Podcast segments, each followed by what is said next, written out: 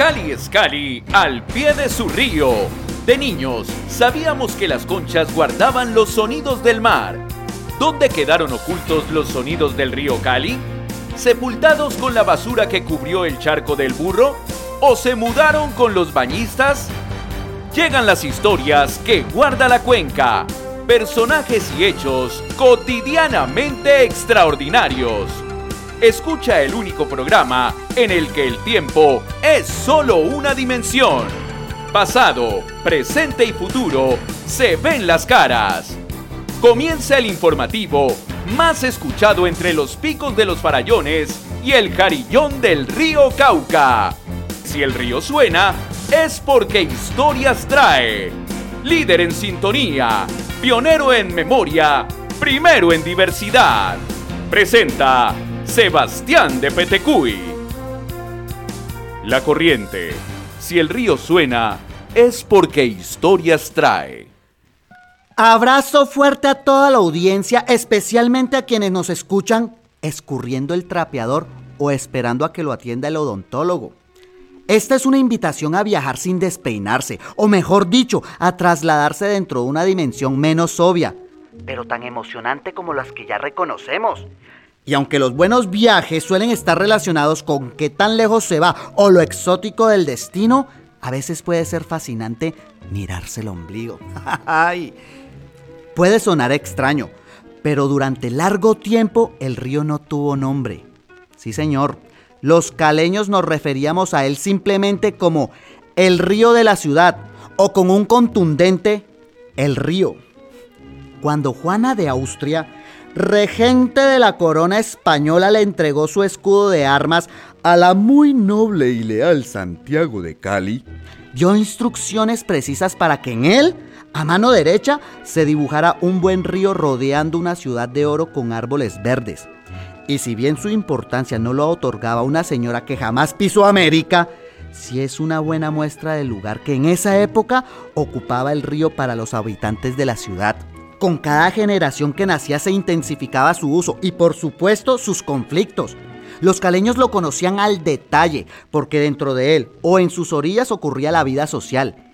Era el espacio de las celebraciones oficiales, de las orquestas, del paseo familiar, el encuentro con amigos y discretamente el escenario donde se daba rienda suelta al romance y los deseos pecaminosos. Ay, por eso hubo una época en la que prácticamente todas las piedras estaban rayadas y ante un uso tan intenso, cada playa, curva y charco fue progresivamente bautizada con nombres cargados de historia. Es curioso que estos lugares apropiados y usados durante siglos desaparecieron entre unas pocas décadas del siglo XX, cuando el río comenzó a ser intervenido más agresivamente y lo que podía ocurrir allí se transformó del cielo a la tierra. Entonces todos esos nombres e historias escurrieron hasta prácticamente quedar olvidadas, ve. Para entender qué fue lo que pasó y cómo llegamos al río Cali del presente, tenemos dos invitados muy especiales. Acompáñanos en este nuevo episodio de Un río que guarda historias. Hoy, crónica de usos y abusos. Esto es El Testigo. La imaginación redime conversaciones pendientes.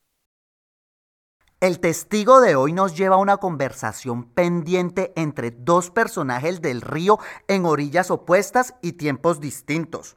Una lo conoce desde adentro y otro desde el escritorio. Escuchen bien, mira. Desde los días del charco del burro les quiero presentar a Clemencia, una bañista apasionada, conocedora de todos los secretos del río. Se podría decir que creció en él. Bañando hizo sus mejores amigos y hasta conoció el amor. Bienvenida a un río que guarda historia, mira. Ay, no, gracias a vos. Justo vengo del charco del burro. Hoy estábamos con los muchachos en concurso de clavado y estrenando chingues. Ay, epa, el buen chingue, ¿no? Y ahora, del otro lado, desde el siglo XX, nos acompaña el doctor Julio Sierra. Él es académico de una prestigiosa universidad y miembro del Consejo Médico Colombiano asesor de la administración local de su tiempo en asuntos de ornato e higiene. Se define a sí mismo como un amante del orden, de los paisajes y las buenas maneras. Bienvenido, doctor. Gracias, muchacho. Vea, ¿esto va a demorar mucho? Siendo como de afán. ¿No cree usted que estaría fácil mantener la buena imagen del río? Con lo desviada que es la gente en esta ciudad. No se preocupe, doctor, no se preocupe. A ver, Clemencia, nos contabas que justo venías del charco del burro.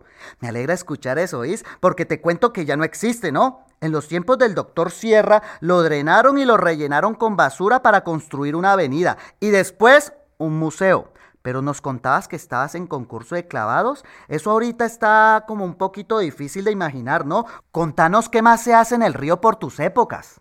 Ay, no fregues, no te lo puedo creer. ¿Vos me estás hablando en serio? ¿Cómo dejaron hacer eso?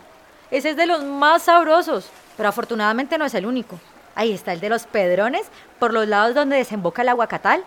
El de la Merced, abajito de la iglesia. El del Colorado Caicedo, despuesito del Puerto de Ortiz. Mm, el charco de la Ermita. El de la Estaca. Ay, no, no, no, no, sigo para no aburrirlos.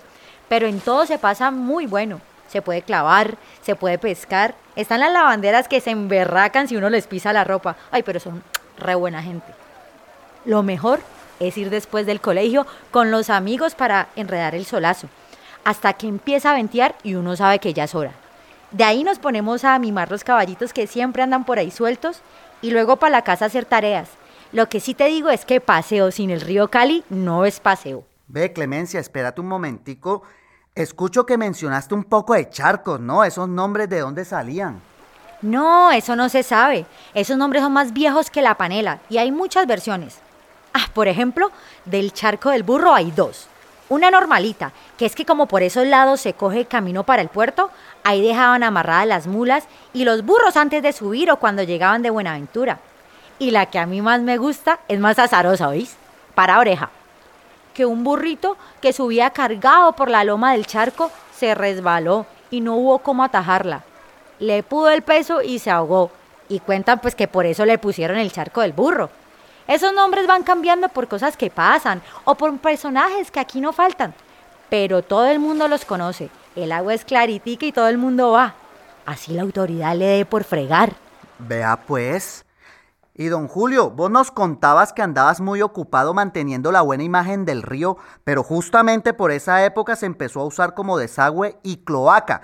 También leí en un periódico de esos años que un colega suyo, y esto es textual, recomendaba para solucionar el problema de la basura que la gente la tire al río y que luego el Cauca se encargaba del resto. ¿No le parece que eso se afecta a la buena imagen?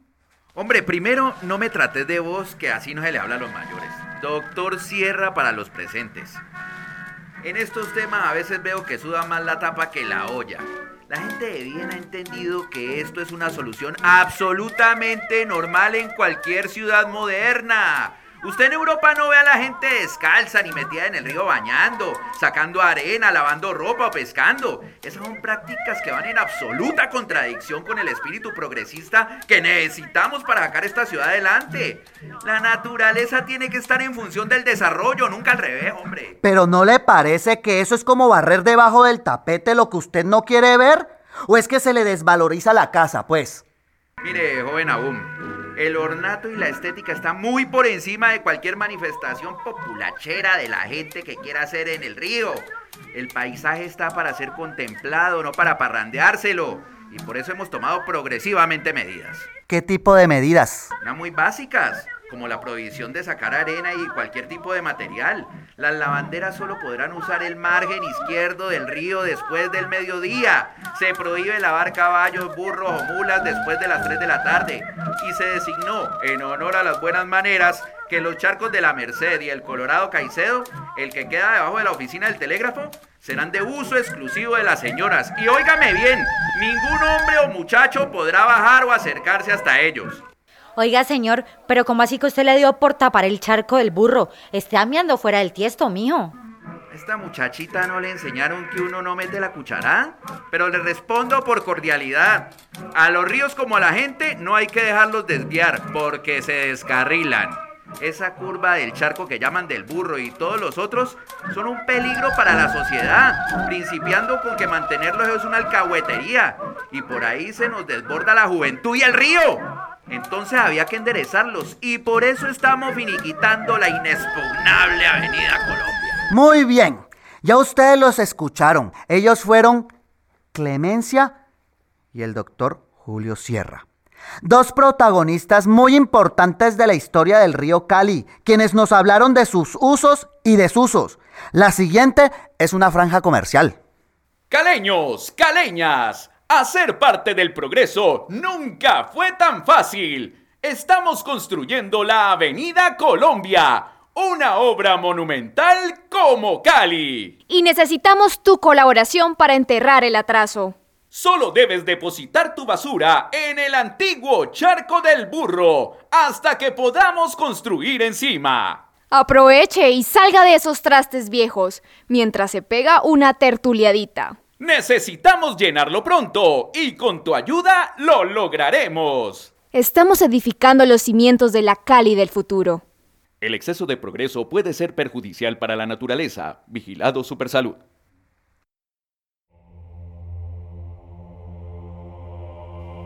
Los parroquiales. Un sermón que invita al río. Los usos del río seguirán transformándose y los acuerdos a los que lleguemos los caleños serán los que definan cuál será su impacto y qué río queremos tener y heredar. Tal vez el río necesita recuperar sus nombres, o mejor, puede que necesite unos nuevos. Pero eso solo es posible si hay ciudadanos apropiándose de él. Por ahora, esta emisión Crónica de usos y desusos termina aquí. Y nosotros nos vemos en el río.